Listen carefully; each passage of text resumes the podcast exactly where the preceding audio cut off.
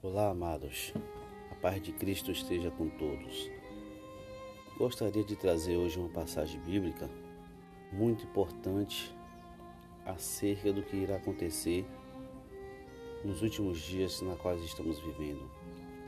Jesus nos alertou no livro de Mateus, capítulo 24, que tem como seu sermão profético o princípio das dores.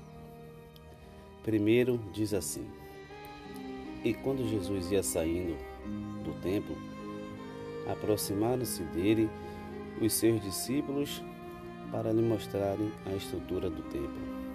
Jesus, porém, lhes disse: Não verdes tudo isto? Em verdade vos digo que não ficará aqui pedra sobre pedra que não seja derribado. E estando assentado no Monte das Oliveiras, chegaram-se a ele os seus discípulos, e em particular, dizendo: Dize-nos quando serão essas coisas e que sinal haverá da tua vinda e do fim do mundo. Jesus, respondendo, disse-lhes: Acautelai-vos, que ninguém vos engane, porque muitos virão em meu nome, dizendo: Eu sou o Cristo, e enganarão a muitos. E ouvireis de guerras e de rumores de guerras. Olhai, não vos assusteis, porque é misto que isso tudo aconteça, mas ainda não é o fim. Porquanto se levantará nação contra nação, e reino contra reino, e haverá fomes e pestes e terremotos em vários lugares. Mas todas essas coisas são o princípio das dores. Então vos hão de entregar para serdes atormentados, e matar-vos-ão, e sereis odiados de todas as gentes por causa do meu nome. Nesse tempo, muitos serão escandalizados e trair-se-ão uns aos outros, e uns aos outros se aborrecerão, e surgirão muitos falsos profetas e enganarão a muitos. E por se multiplicar a iniquidade, o amor de muitos se esfriará. Meu querido, o nosso Senhor Jesus nos alerta que possamos nos acautelar, porque Satanás vem com sapatinho de lã para enganar as nações. Que possamos nos acautelar dos falsos mestres, assim como 2 de Pedro nos orienta, dos falsos mestres, dos falsos doutores, a quem Satanás pode estar utilizando para ser um instrumento de engano em vossas vidas.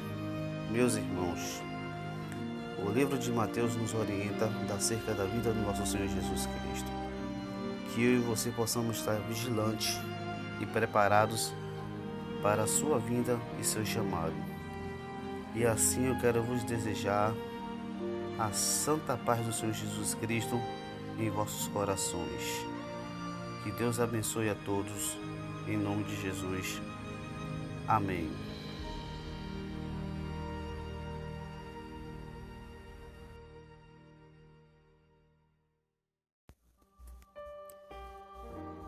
Olá, meus irmãos. Hoje quero trazer uma palavra de fé para você que se encontra no livro de Mateus, capítulo 20, a parábola dos trabalhadores na vinha. A palavra do Senhor nos diz assim: Porque o reino dos céus é semelhante a um homem, pai de família, que saiu de madrugada a salariar trabalhadores para a sua vinha. E ajustando com os trabalhadores a um dinheiro por dia, mandou-os para a sua vinha e, saindo perto da hora terceira, viu outros que estavam ociosos na praça e disse-lhes: Ide vós também para a vinha, e dar-vos-ei o que for justo. E eles foram. Saindo outra vez, perto da hora, fez o mesmo. E saindo perto da hora undécima, encontrou outros que estavam ociosos e perguntou-lhes: Por que estáis ociosos todo o dia?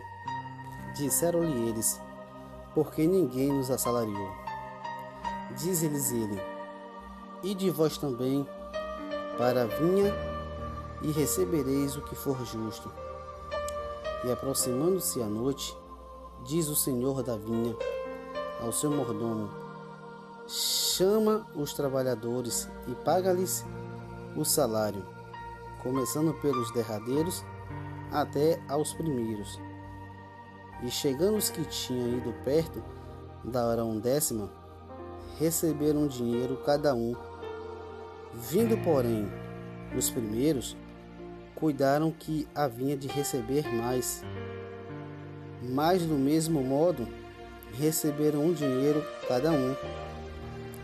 E recebendo, murmuravam contra o pai de família, dizendo: Estes derradeiros trabalharam só uma hora, e tu os igualaste conosco, que suportamos a fadiga e a calma do dia.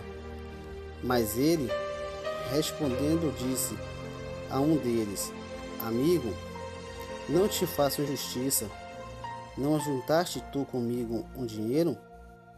Toma o que é teu e retira-te. Eu quero dar a este derradeiro tanto como a ti.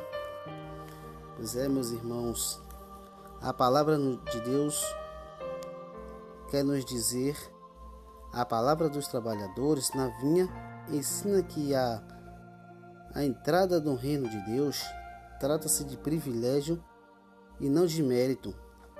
Aqui, Cristo adverte contra três atitudes erradas. Primeiro, não se considera superior por ter um emprego ou cargo de sucesso.